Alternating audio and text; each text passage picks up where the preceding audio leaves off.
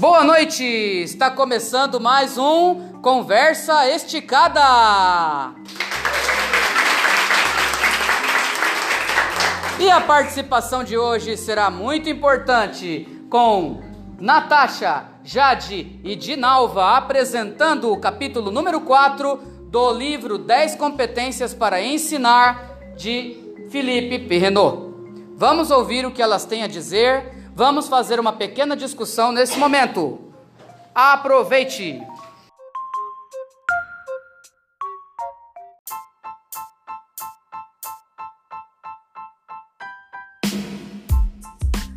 Voltamos a apresentar conversa esticada e agora com as perguntas. Também uma roda de conversas. Queria saber quem é que tem alguma dúvida ou alguma pergunta para fazer para as nossas amigas. Já que vocês não têm, eu tenho todas. Então eu vou fazer as minhas perguntas. Vamos lá, começando aí, eu quero saber o seguinte. Eu gostei da apresentação, a primeira parte foi muito importante, que é de fazer o aluno querer aprender, não é isso mesmo? Então eu quero saber o seguinte de vocês. Como fazer o aluno querer? Como? Com atividades criativas, que chamem trazendo coisas, gente. trazendo coisas que eles nunca viram, coisas que eles não nunca conheceram, trazer para eles ter a curiosidade que ele vai. Muito bem. Eu quero saber aí da Natasha uma coisa importante, Natasha. As regras se resumem apenas em dizer para a criança o que ela não pode fazer? É isso que são as regras do cotidiano numa escola, numa sala de aula? Não. O que é então? Quem é que quer ajudar a responder? Pode falar. As regras. As re... Os combinados, né? Que eu chamo de combinados. Que é você colocar, por exemplo, o número um, aí você fala, é, você deve sempre respeitar o colega, os professores, os pais, é, sempre organizar a sala. Então, na verdade, vocês combinam as coisas com os alunos. É, um combinado. Isso traz mais resultado, Dinalva? Ah, eu acho que sim. Por quê? Porque o professor ele tem que ter, ele tem que dar espaço para o aluno se sentir à vontade de ter, estar tá do outro lado, o professor e vir ao professor tirar sua dúvida, sabe? É, eu acho que, o, que o aluno, o professor, ele tem que dar sim, é, vamos supor, combinar com o aluno. É, hoje fazer uma dinâmica na sala de aula, tirar aquele aluno que está mais lá para o canto, que está mais distante da, dos colegas que tem mais dificuldade de aprender, trazer esse, esse aluno para perto de si, é, propor ele para estar tá ajudando o professor. Eu acho que sim. Muito bem. Para terminar, o que é o lúdico que vocês falaram tanto aí? O lúdico é assim, diversidade de conteúdo, é o professor estar tá proporcionando uma aula nova, desificada para aquele aluno. O professor chegou hoje, vamos supor, está frio. Quem quer levantar cedo para vir para a escola e chegar e encontrar um professor que chega, passa a lição na lousa e senta, fica olhando, às vezes remexendo no livro, aquela criança ali com dificuldade de aprender, às vezes com sono. A gente não sabe qual é o cotidiano de cada um o professor chegar, bom dia, hoje vamos ter uma aula de significado, uma aula legal, colocar um, um, uma música, fazer uma, uma, uma, mensagem de reflexão, de reflexão, colocar uma música para aquela criança pensar e depois fazer uma roda de conversa, dar espaço para aquela criança se abrir. Isso é o lúdico. Alguém tem alguma dúvida? Tem, quer fazer algum comentário? O lúdico não seria mais específico, você ser voltado para brincadeira? Mas eu não falei, não? Sim. No início ela, ela falou também. Né, na apresentação. É. E aí, o que mais? Dinâmica. Mas as brincadeiras também, também são voltadas é. totalmente para o lúdico, já que a criança constrói o seu conhecimento com as brincadeiras. O trabalho da criança é o brincar. Né? Então isso realmente uh, é verdade também. Mas é isso aí. Mais alguma coisa? Eu tenho. Pode falar. É, por exemplo, você se encontra um caso de um aluno que está com muita dificuldade em matemática. O que vocês fariam para ajudar esse aluno? Eu dedicaria um tempo só para esse aluno. Mas se você não Mas tem como? esse tempo? Vai Como é que você trabalharia na sala de aula com essa criança e as outras crianças? Olha só, a colega está perguntando aqui, fala algo. Daria para usar o lúdico? Sim. Porque no caso É, é um aluno, mas aí serviria para todos. No caso, ah, vou pegar uma laranja, vou ensinar. É uma forma lúdica de ensinar. poderia ser. Poderia ser ou não? sim. Tem alguma resposta a essa pergunta, você mesma? Ah, eu acredito que eu usaria o lúdico, ou se o lúdico ele ainda tivesse dificuldade, eu procuraria outra maneira, outra maneira, até encontrar uma maneira que cativasse essa. Porque a educação é feita de tentativas, erros e acertos. Isso é importante. Não é? Parabéns para ela.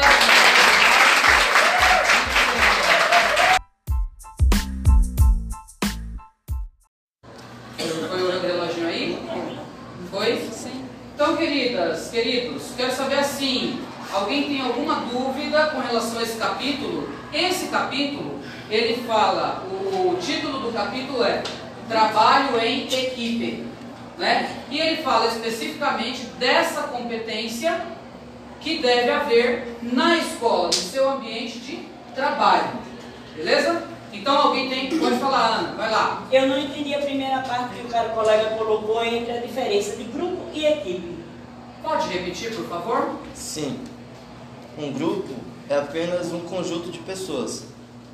Um conjunto. Pessoas simples qualquer. Grupo de conversa, roda de conversa. Grupo de pessoas. Ou Muito. seja, você está no metrô, aquilo pode ser um grupo, Pode você ser um está em grupo. grupo. Sim. Né? Eles não têm identidade entre eles, eles não têm um laço específico. Sim. E aí então, A equipe já é diferente. A equipe já é mais unida. Já tem um laço entre amizade, certo? Ainda que não tenha amizade, mas tenha companheirismo. o vínculo, O vínculo. trabalha- de, de trabalho. De trabalho. Eles estavam trabalhando também para o mesmo propósito. Quando é equipe, todo mundo tem o mesmo objetivo. Então, eu acho que, igual você está falando, equipe para grupos são totalmente diferentes. É igual aqui na faculdade. Todo mundo está aqui para um propósito. Todo mundo veio aqui para alguma coisa. Não somos uma equipe, porque aqui ninguém tem vínculos. Aham. Somos um grupo que estão atrás, a gente senta aqui e conversa. É junção de equipes aqui, né? Aqui é o seguinte, nós que estamos aqui somos um grupo. Aqueles três que estão lá são uma equipe, porque eles trabalham né, em prol de uma causa, que é apresentar o capítulo número 5. Entenderam? Certo, Ana? Certo, obrigada. Beleza, vamos lá. Mais alguém tem algum comentário a fazer? Você Aqui? acha que quando o professor não tem o, não trabalha em equipe com os seus colegas, o rendimento dele com, com, com os alunos dele, dele vem cair? Não. Sim. Sim? Porque quando você se trabalha em equipe, é igual. Vamos lá. é igual aquela teia de aranha. Se está formada a equipe, tudo vai maravilha. Mas quando começa um, outro, outro sair, a tendência é o quê? A começar a desmoronar. Entendeu? Trabalho pedagógico, você constrói assim. Prejudica a equipe. Não, no só, caso, só, e aos alunos. Isso, quer saber se vocês acham que prejudica no aprendizado do aluno. Porque o professor não vai estar ali, tipo, de de- com aquela garra que ele estaria quando a equipe está em união. Um exemplo, a semana passada. Semana passada teve uma- um grupo aqui que fez uma apresentação. Se não me engano, foi delas ali. A menina ela estava com dificuldade. Ela saiu, foi para a sala dos professores. Chegou lá, conversou com uma amiga. A amiga deu uma sugestão. Ela, então, isso daí foi uma coisa como se fosse uma equipe. Veio cá, ela fez o que a, a, a- a- a amiga fe- falou, deu certo. Isso que é um trabalho de equipe. Agora então a minha pergunta. Vamos aproveitar isso agora. Né, Eu quero saber o seguinte. ah, o trabalho em equipe é perfeito e não tem conflito nenhum. Verdadeiro ou falso? Falso. E por quê? Falso, Hein, porque. Gorete? Peraí. Fala, Gorete. Fala Ah, é aí. falso, porque é exatamente na hora que vai apresentar um trabalho, de é, naquele momento, muitas das vezes, um concorda com aquela, com aquela, né, com aquela, Ideia. que- aquela ideia do outro e já um outro, muitas das vezes, um, um- algum membro da equipe não concorda. Aí já começa o conflito. E aí então, Jeremias, se existe conflito de interesse, como resolvê-lo? Um membro da equipe tem que ser um espelho, né? Aquele que vai estar sempre falando, ó, desiste não, ó, tá com esse problema, mas vamos continuar. Motivação. Motivação. O que mais, ô, ô, Conceição? Como mais? Não só isso, sentar e discutir o problema para poder ser resolvido. Porque muitas vezes os problemas surgem, mas se sentamos, conversamos, sempre tem uma, uma solução Um acordo, Um acordo pra dar certo. Acordo. para dar certo. Exatamente. E aí, aí eu quero saber assim, ó. Uma discussão. pessoa com muitas dúvidas, sabe? É, tem muitas dúvidas, entendeu? Fiquei inspirado, pode vir. É, Deu cinco minutos. Já deu cinco minutos? Vai continuar. Já? Já passou, né? Passou, então, então põe aí para parar.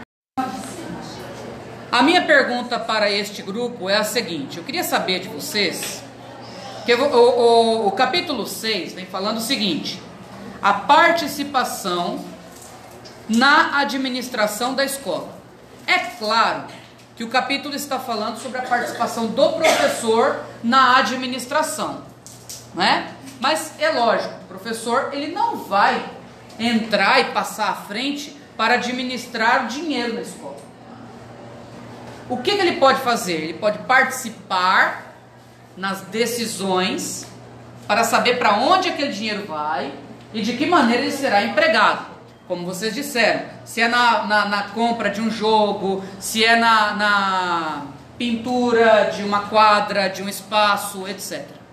A minha pergunta é: é uma pergunta mais para vocês pensarem, refletirem e me dizerem assim.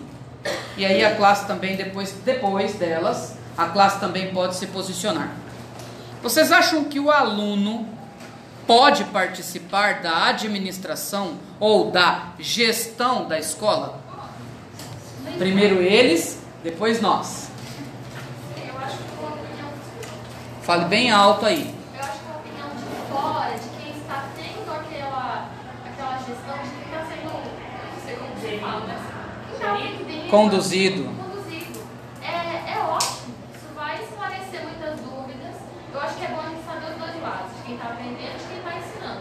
Talvez eles não tenham a técnica, eles não saibam quanto a senhora sabe, por exemplo. Mas eles vão ajudar de muitas maneiras. Muito Aquele bem. diretor. E aí, gostaram disso? Eu vou fazer uma pergunta, Acho que professora. dando Mas opinião. será que a escola permite que o aluno participe da gestão? Esse é um bom Porque questionamento. a- De um lado tem a palavra do, profe- do diretor, a palavra do aluno. O aluno vai representar toda a escola, E tem o Grêmio da escola. né? Opa! Mecanismos de participação, Denilza. Então, existem mecanismos de democratização das decisões. São os mecanismos de participação na gestão. Então, ó, um dos mecanismos, né, na minha dissertação de mestrado, olha aí que chique, a professora vai falar sobre isso, mas eu tenho um capítulo que eu falo sobre esses mecanismos.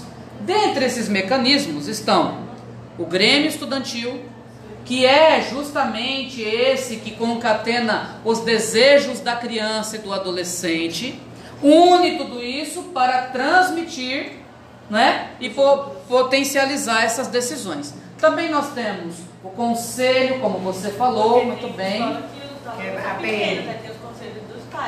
Né? Exatamente. E o conselho, ele não é só para, isso é que é legal. O conselho de escola, ele não é só para os pais. Se o Zé da esquina quiser participar do conselho, ele pode, porque ele faz parte da comunidade.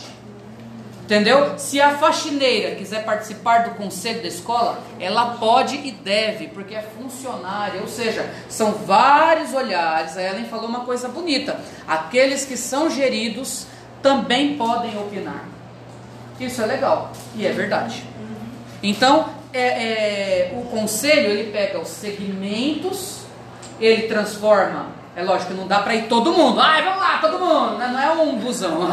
Não é assim que funciona bagunçado o negócio. Chamar a Vila Né? Vai chamar a Vila Fundão da Melissa lá, ó. né? Mas assim, tem uma parcela, entendeu, de cada segmento da escola. Então, vamos lá, os funcionários, tem uma turma de funcionários. Não todos, mas eles representam aqueles. Né? Tem um pouco da comunidade, tem os pais. Aluno também tem voz no conselho. E o conselho serve para gerir a escola e até as verbas da escola. Sabe o que eu percebo? Eu participei muitos anos de conselhos da escola. Mas eles não falam que pais, de, que pessoas de fora podem e aluno não pode. Por eles isso, só chamam pais. Por isso, como eu disse no início, a primeira coisa que nós devemos fazer é a conscientização de o que é democracia e o que é participação. Diante Beleza? disso, eu vou chegar na escola e meu filho vou perguntar para as diretoras. Você deve Quem fazer isso na hora. do conselho da PM. Muito bem, então faça isso.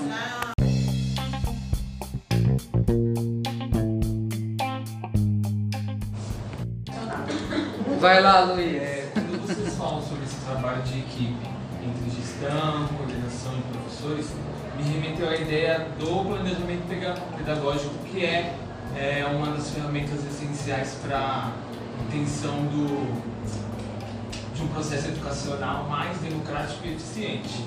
Pensando nisso, o que vocês sugerem para a melhoria dessa conversa, desse alinhamento da gestão, da coordenação e professores, para que eles obtenham esse processo educacional eficiente e democrático?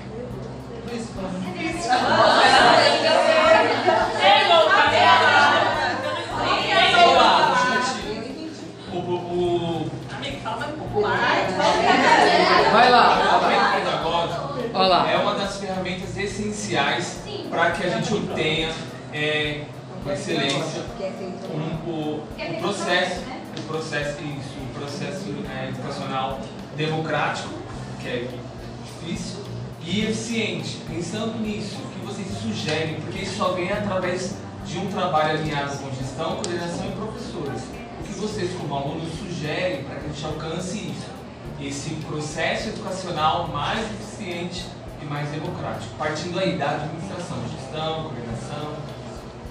Eu vou responder essa pergunta, não sei se é aquela que você quer ouvir, mas eu acho que tudo depende de todos, né? É, de toda a direção. Então, é, é, tipo as reuniões pedagógicas, a reunião pedagógica, ela é lançada, é, o que vai passar, né? Durante o ano, é, sempre tem a reunião pedagógica,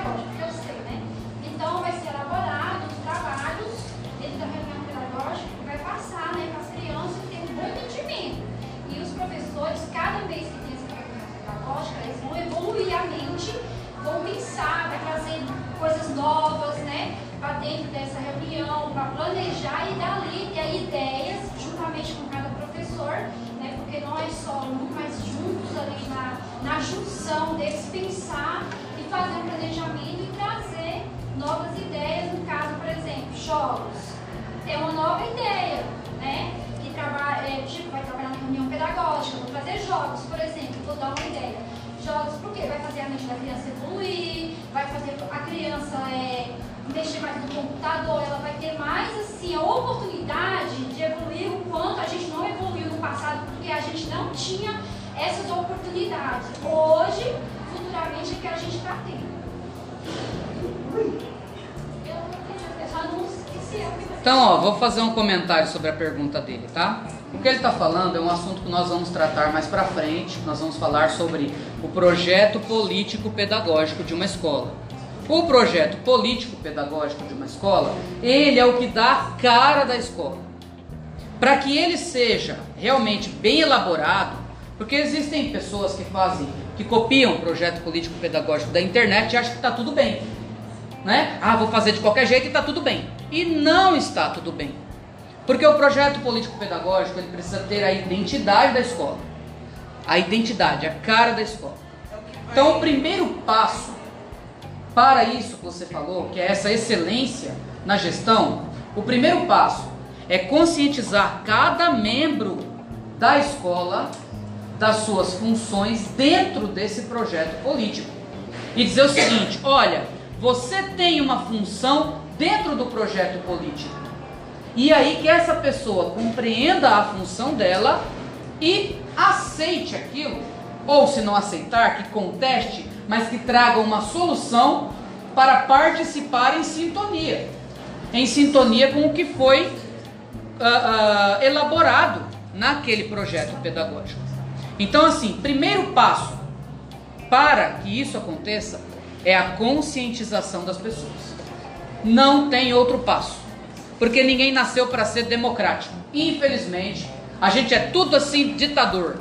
É do meu jeito ou não é de jeito nenhum? E que cortem as cabeças. Não é assim? Portanto, o primeiro passo qual é? Conscientização. E aí, a partir daí, essa conscientização democrática, essa conscientização de sociedade democrática e de construção disso é que vai fazer com que os próximos passos aconteçam. Beleza? Beleza. Muito bem. Vamos lá.